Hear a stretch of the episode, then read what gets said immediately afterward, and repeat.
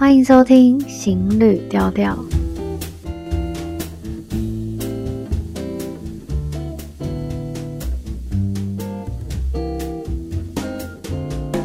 Hello，大家好，我是邵，今天要来和大家分享一个消息，就是本节目来到了 EP 二十，鼓掌。竟然默默的来到了二字头，这中间要超感谢现在在收听的你，还有过程中给过我力量和鼓励的人。这听起来会不会很客套？但是真的是真的，因为当这个节目还很小很小的时候，啊、愿意推我一把的人，或是任何的留言的人，我相信都是满满的真心的，我都会记在心里。感谢大家，感谢大家。那我们今天有来宾哦，邀请到了呢，是深入太北京来山区华人村落美诗乐啊，收集非常多的资料，还有。故事的台湾小团队将会和我们分享青来，还有关于孤军的深度故事。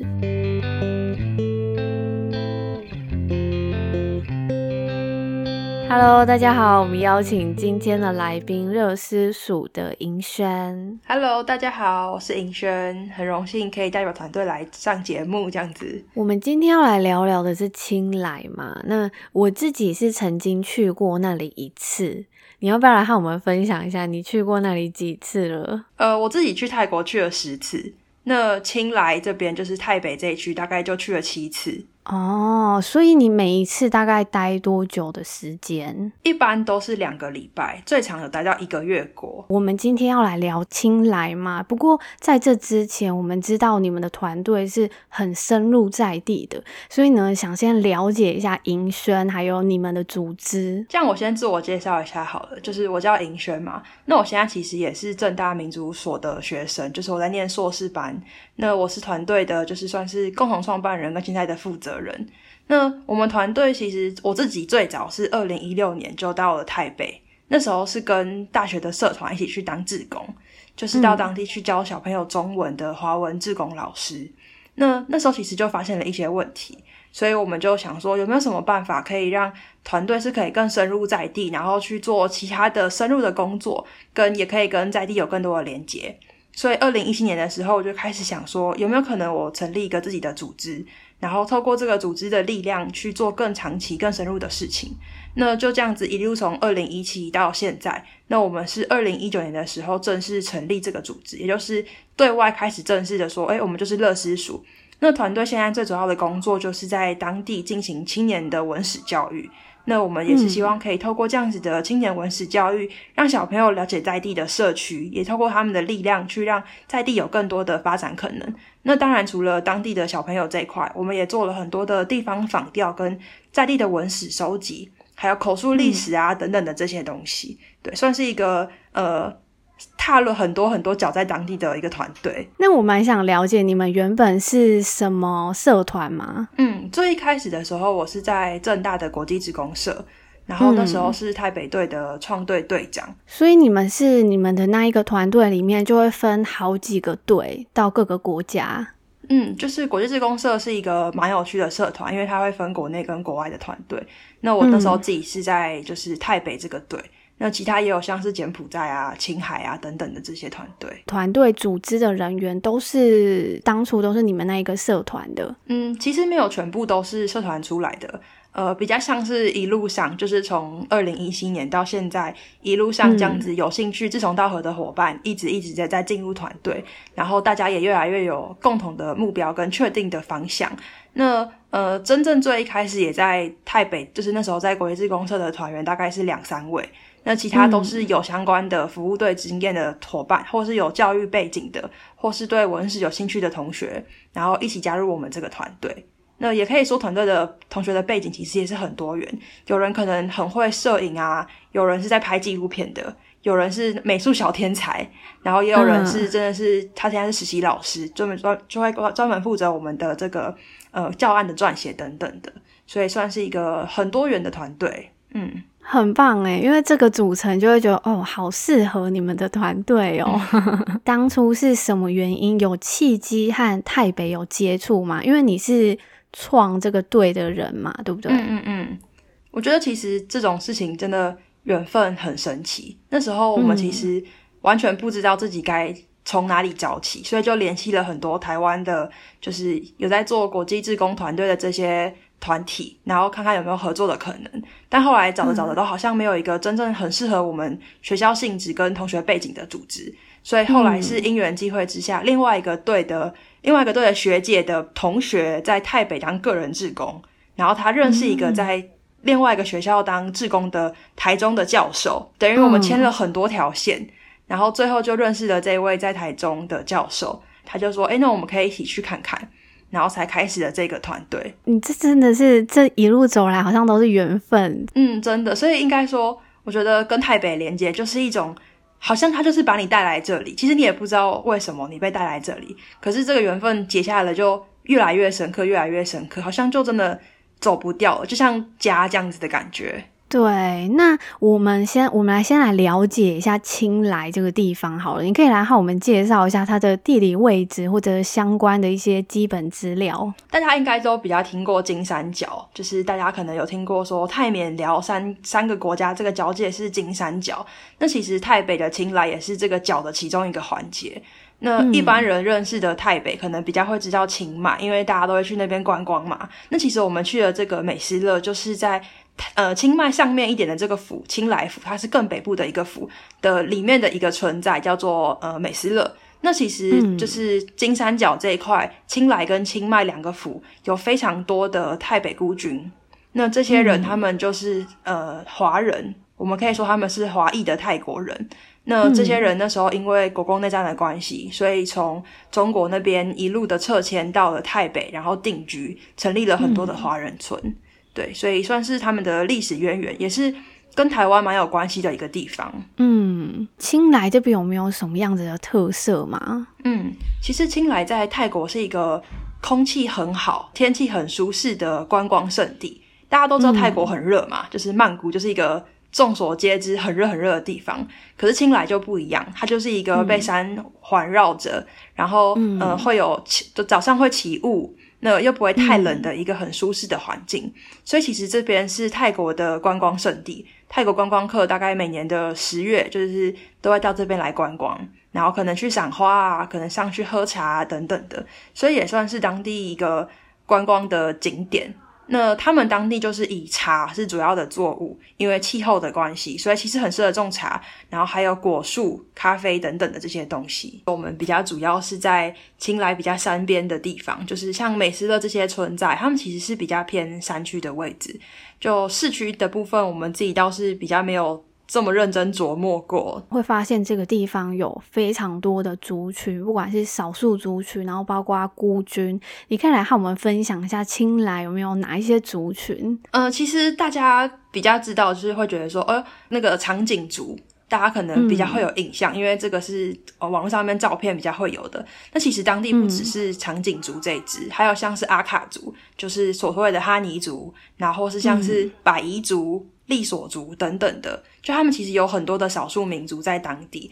那再来就是还有泰国人嘛，那也会有缅甸人，跟我们刚刚提到的，就是华裔泰国人，嗯、也就是孤军的后代这些人。所以其实算是一个很多元民族的地方。那呃，有些人可能知道说，其实清迈、清莱这边以前是兰纳王国，就是他们也是有关系的。所以他们的族群跟泰国中部的这个其实也有点不一样。所以这边的民族的多样性其实又是更丰富的。了解，那因为我知道你们在的地方就是美斯热嘛，然后主要就是孤军这边，然后一些华人的村落。那你可以来和我们分享一下，就是更深入关于孤军的故事。那时候大家都会知道国共内战，其实有一群人就是迁到台湾嘛，对吧？对。可其实大家就不会知道是另外一群人，他们其实是一群精英部队。那他们那时候是在云南，嗯、然后有一个将军叫做卢汉，他投共了，所以那时候其他的将将领就想，将领就想说，哎、欸，我的老大投共了，那怎么办？所以就有另外一群人，他们就觉得说不行，就是我还是要坚持下去，所以他们就也是一边逃，嗯、然后一边想要再打回去，所以他们就先从云南这个地方，然后先往南到了缅甸。那他们在缅甸待了其实蛮长的时间，那也跟缅甸的军队有过很多次的战役，就是大大小小的战役都发生过了很多次。那最后是缅甸政府那时候刚刚的独立。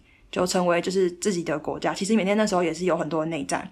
那后来他们正式独立了，他们也觉得说，诶，不可以让另外一群国家的人在我的土地里面，就是拿着枪。就其实大家会觉得说，天哪，你拿着枪在我的国家里，太恐怖了吧？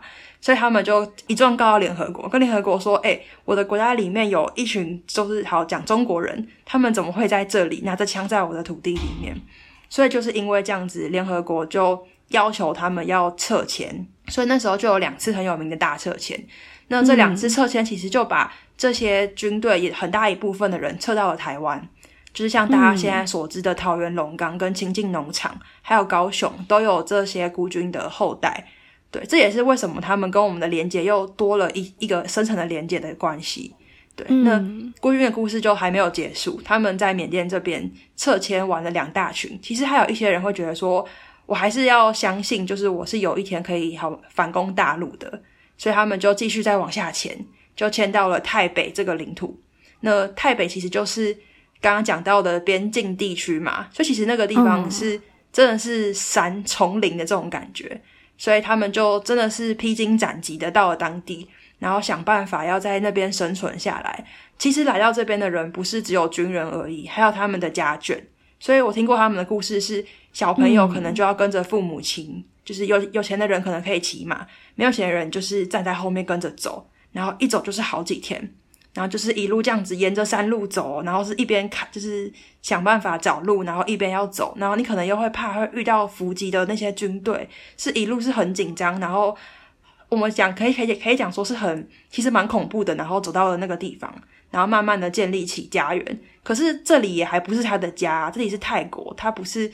一个他们合法居住的地方，对，所以那时候泰国政府也是觉得你怎么可以在我的国家？可是泰国政府的方法是，诶，那你们是军人，你来帮我打仗好了。嗯、那那时候其实泰国也有共产势力，那时候是苗共，就是苗族的共产党。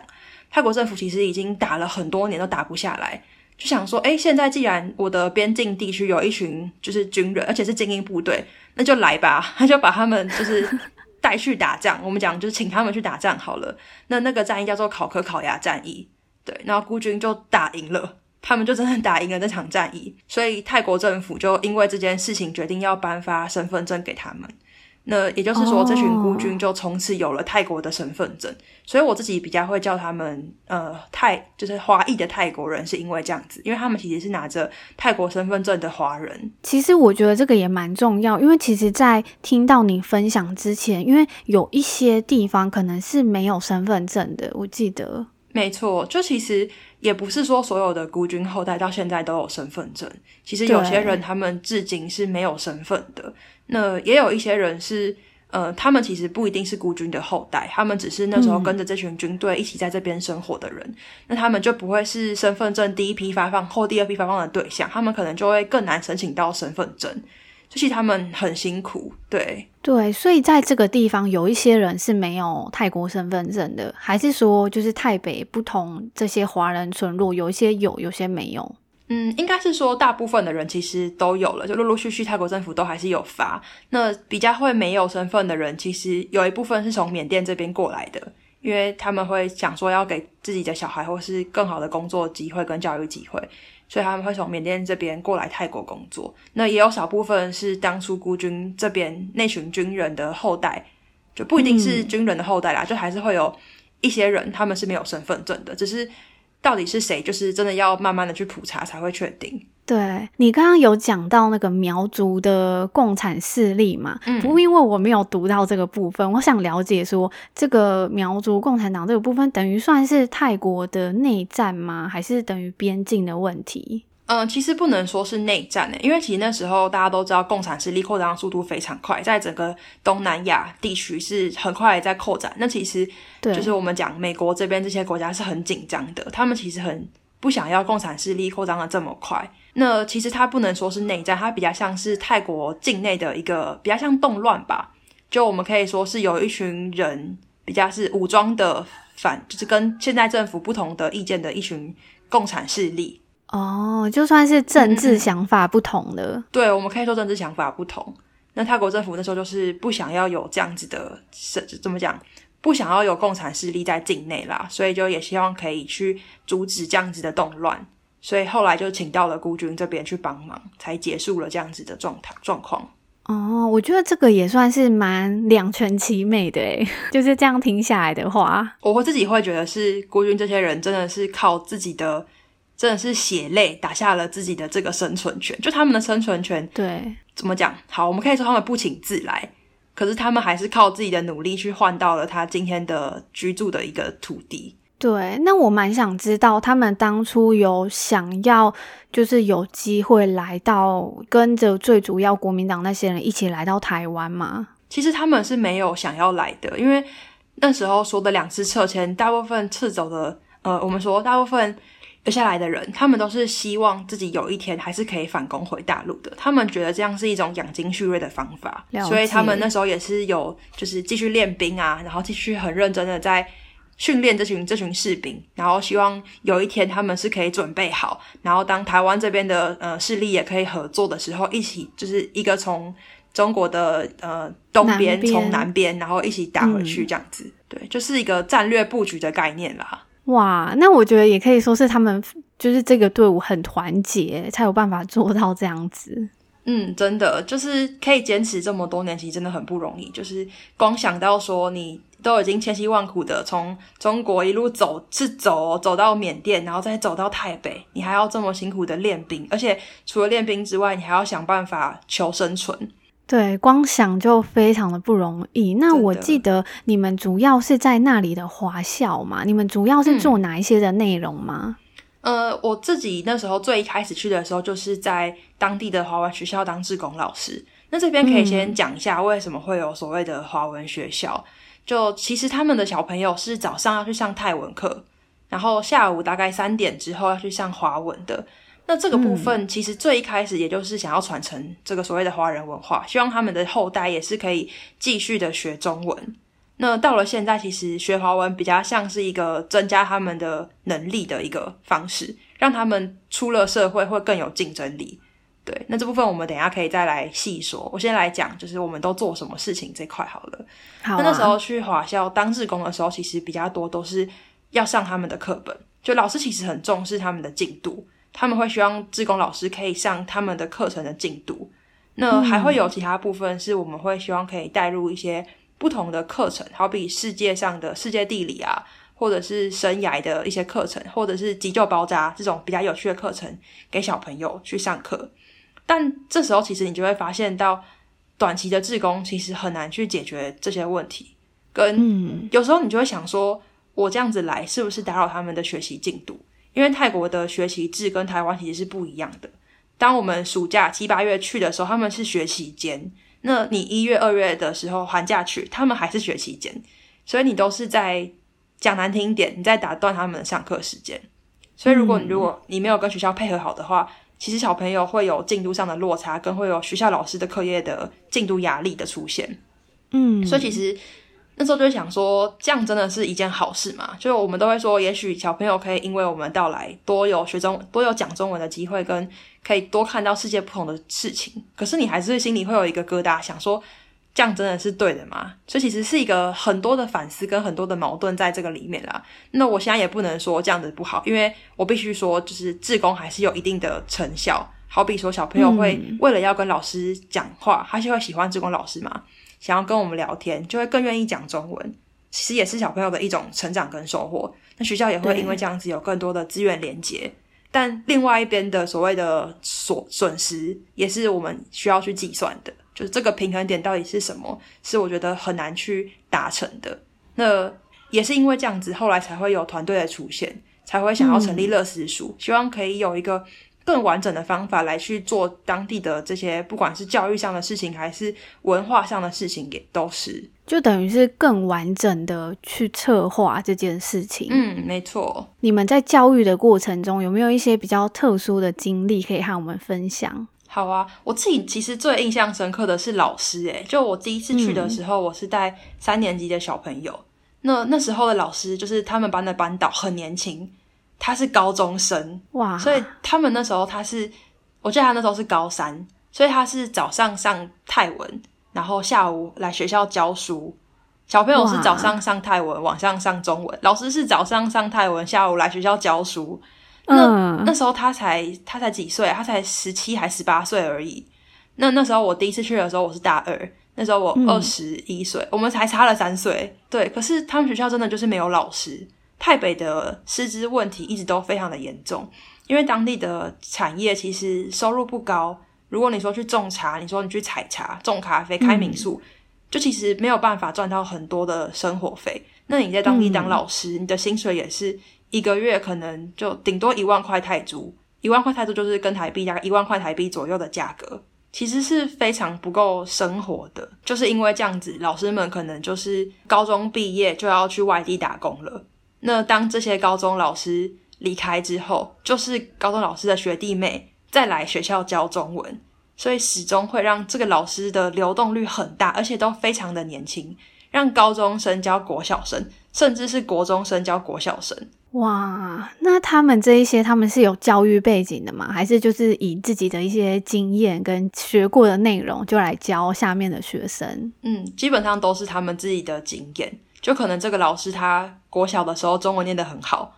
或是他本来就对中文有兴趣，他就会回来学校教书，嗯、甚至就是老师求他，就是可能校长说没办法，真的没老师了，可以帮忙一下吗？他可能就去教幼稚园，或是教一年级的小朋友。那老师们其实，我觉得他们都非常认真。那时候遇到那位老师，他是他如果有不会的字，他会马上去翻字典，就他有一本字典在旁边。嗯、他如果有他不知道的事情，还有他遇到不会的东西，他就会马上去翻字典，去想要找到答案。对，这是我觉得他们非常认真的地方，也是你会觉得很舍不得的地方。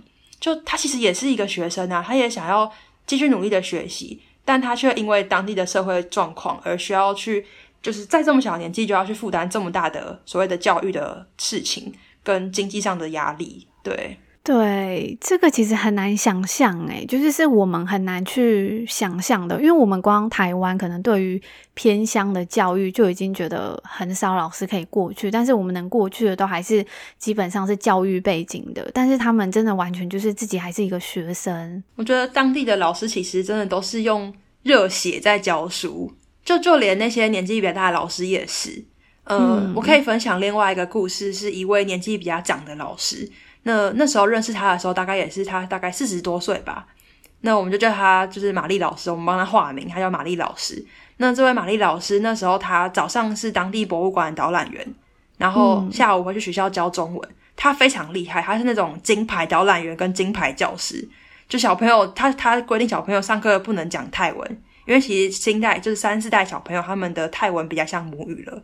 他们其实比较会用泰文跟同学沟通，嗯、可是家长还是希望他们可以把中文学好嘛，所以他们会去上中文。那这个老师就会跟小朋友说：“你们在我的课堂里面不准讲泰文，一定只能用中文。”而且他教他教的非常好，小朋友上他的课就是真的可以全神贯注，而且可以进步的很快。可是我们认识他的第二年，这个老师就离开当地了。我们就想说：“诶，你教的这么好，你为什么要去其他地方工作？”那后来一问才知道。嗯导览员的的薪水跟工，就是他的呃导师的薪水根本不足以够他养家。他上面有一个老父亲，也是孤军，然后他下面有个女儿还在读高中，嗯、所以这个就是玛丽老师就只好去曼谷当导览当导游了，因为他觉得这样子可以赚更多的薪水，让他的女儿跟他的爸爸可以过更好的生活。所以哦，对，就是在这边不是说能力好你就会有好工作，而是就是没有，好像就是我都会说。出走好像不是出走与否不是一种选择，而是一种必然。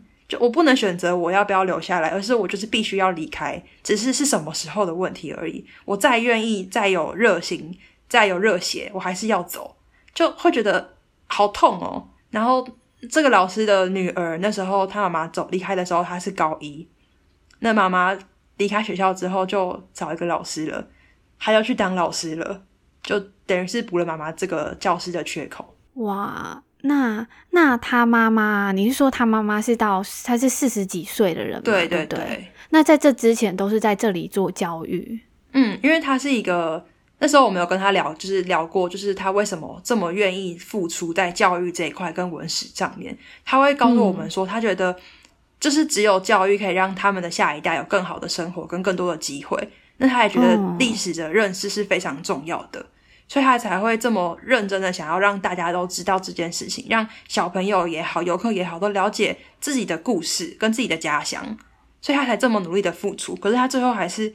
抵不过经济的困境，所以只能就是离开。对啊，对，这个就要映衬到你刚刚讲的离开是好像是一种必然的感觉。嗯、那就是我们听到他们这样子的问题，那也可以想要了解说，所以你们团队就是热思署的缘起，你们初期是怎么开始筹备的吗？嗯。嗯，刚刚前面一开始有提到说，其实我们最早是二零一七年就有这个构想了。二零一七年的时候，我就会很希望说，我们不要再只是一个短期的志工团队，而是有个更完整的计划去做这件事情。所以我们、嗯、我们很疯狂，我们花了两年在做地方的调查，就我们把自己搞得跟人类学家一样，我们就去做仿调。嗯，那当地就是我刚刚讲到，就是教育嘛、文史跟产业，就这三个大方向。所以我们就说，哎、欸，来吧，我们就一年做一项。然后我们就先从、嗯、我们先从文史开始，我们就去做老兵的访谈，去问他们说他们的故事是什么，嗯、去跟这些北北们聊天，嗯、然后去当地的博物馆把把资料全部都数位化。我记得我们少了好像好几千张照片吧，还去到处要说，哎，你家有没有老照片可以给我扫描啊？然后那些战报啊，什么机密文件啊，嗯、全部都给他扫描完，然后归档。所以我们就搞这个就搞超级久，搞了就是一个多月吧。那还不包含在台湾的整理的时间，然后这还只是文史的。那当然，在教育的部分，我们也花了很多心力去访谈当地的老师，不管是老师也好，嗯、或是校长啊、主任，甚至家长，然后还有几个小朋友，我们想要去问他们说：你为什么要学中文？你觉得学中文是为了什么？因为其实对小朋友来说，他会觉得。其实我是泰国人吧，就小朋友认同会越来越像泰国人，就这没有错，我觉得这没有问题，只是他们始终要被逼着学中文。如果他一直找不到，嗯、他一直找不到理由，他只会越来越想要出走。他学的中文只会让他更有出走的理由跟动力，所以我们也会去想要了解说他们为什么会觉得自己要学中文。那最后一个是产业的部分，就是茶产业这一块。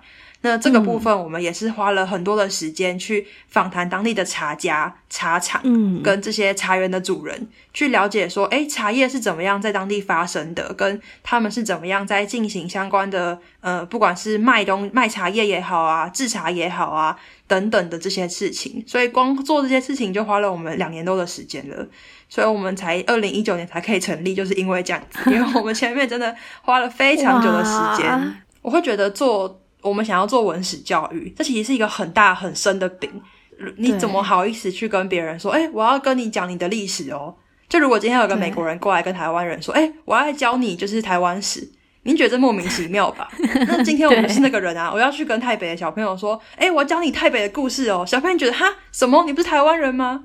那 我们一定要很懂，我们一定要真的懂，跟真正去找到当地的专家学者。所以我们就花了很多时间去做资料收集，然后去问学专家学者，嗯、去了解清楚故事来龙去脉，对，还有这些事情跟国际的关系是什么。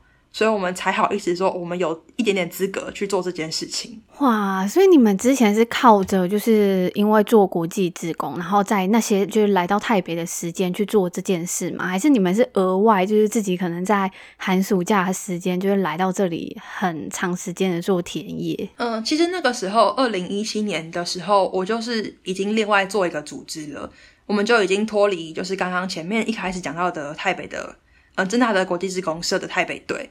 我们就等于就是以呃热思蜀这个名字在做运行了，只是就是没有对外公开，等于是团队私底下的一个名字。那我们很清楚，就是我们要去做资料的调查跟资料的收集。对，嗯、那时候就我们其实也是一个自工团队啦。那我们就是另外组一个比较小的团体，大概都是一届只有三个人会一起出队。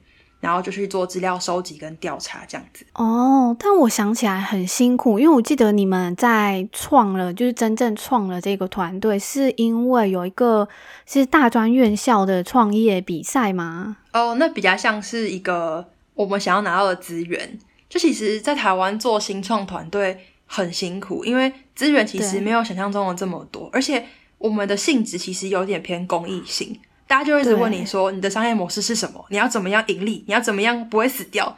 就想说，我想要把教育做好。他就说，那你就去做计划就好啦，你干嘛来申请这个东西？就会有很多在这样子的矛盾，所以我们就、嗯、我们就会想说，我们要用一个更完整的姿态去面对大众，跟用一个更完整的姿态去真正的完成我们的理念。对，所以我们才正式的在二零一九年对外公开。那团队现在也是在筹备协会的成立。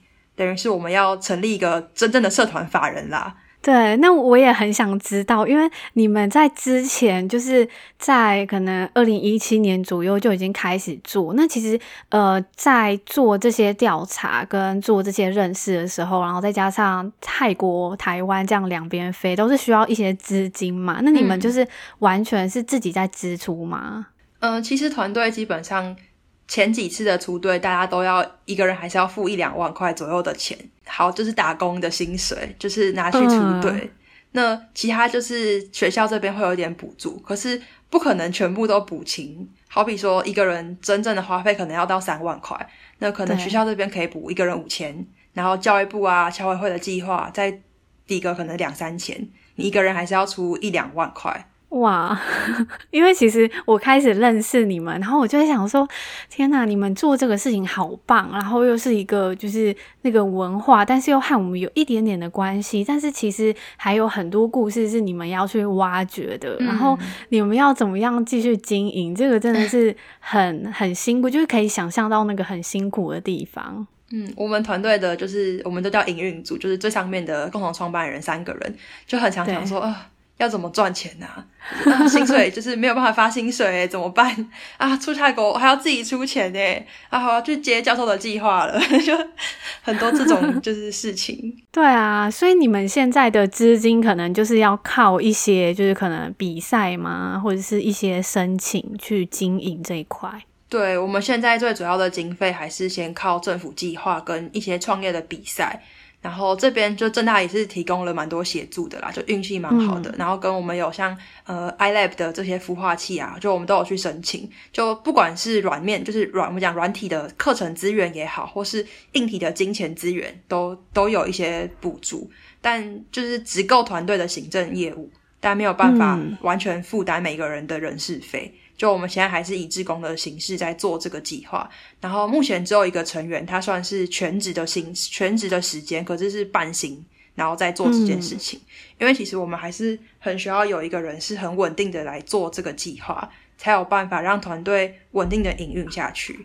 就也是一个难题啦，嗯。必须这么说。嗯，对，那其他人可能就是有一半在工作，一半在做，还是就是可能有一半还在就学，然后一半在做这件事情。嗯，我们其他团员其实都是学生，等于大家都是、哦、呃要去上学，然后课余时间去打工，然后 再来做我们团队的事情，这样子。这个真的会听到很想哭诶。就是我觉得是很感动，就是站在旁观者的角色，我就会觉得这是一件很棒，然后又很感动的事情。嗯，所以我们诶，像我们前阵子也刚结束募资计划，就是我们有在 Flying V 上面去募款。对，那这笔钱也就是要做我们的所谓的呃线上教育的这个课程，就线上培力课程的部分。嗯。所以我们也就是。希望可以靠这些方法让团队可以再撑得更久一点。那也希望成立协会之后，我们会有更多的资源连结，然后也可以去完成更多的任务。其实我们有很多想要做的事情，就想说我们之后还要开发认识当地的教具啊，然后我们要做一个线上课程的平台跟一个 App，就有超级多想做的事情。呃、对啊，很棒哎，我觉得从年轻人开始做这件事情，就会非常多的 idea 和创意。就每天都在挑战自我，这样子其实很好玩，真的很好玩。对，好啦，很棒，我们真的非常感谢你这一集和我们聊了这么多，就是从历史到就是你们的很辛苦的过程。那我们这一集先聊到这里喽，下一次我们再继续和大家分享，呃，更深入的青睐，还有更深入的故事和现况。我们谢谢银轩，谢谢大家，拜拜。谢谢大家今天的收听，也非常感谢银轩的分享。那如果大家想要了解更多，也可以去关注一下他们的粉丝专业，我会把链接放在本集的 show note 里面简介里面，那大家可以直接去看看。那另外呢，如果喜欢《行旅调调》这个节目，或是想要帮忙评分啊，然后恭喜一下本节目满二十集啊！如果你是苹果手机的话，就欢迎到 Apple Podcast。上面帮忙五星评分加留言，那或是你对于这一集的内容有任何心得或疑问，也欢迎你到 IG 留言给我。我们下集见喽，拜拜。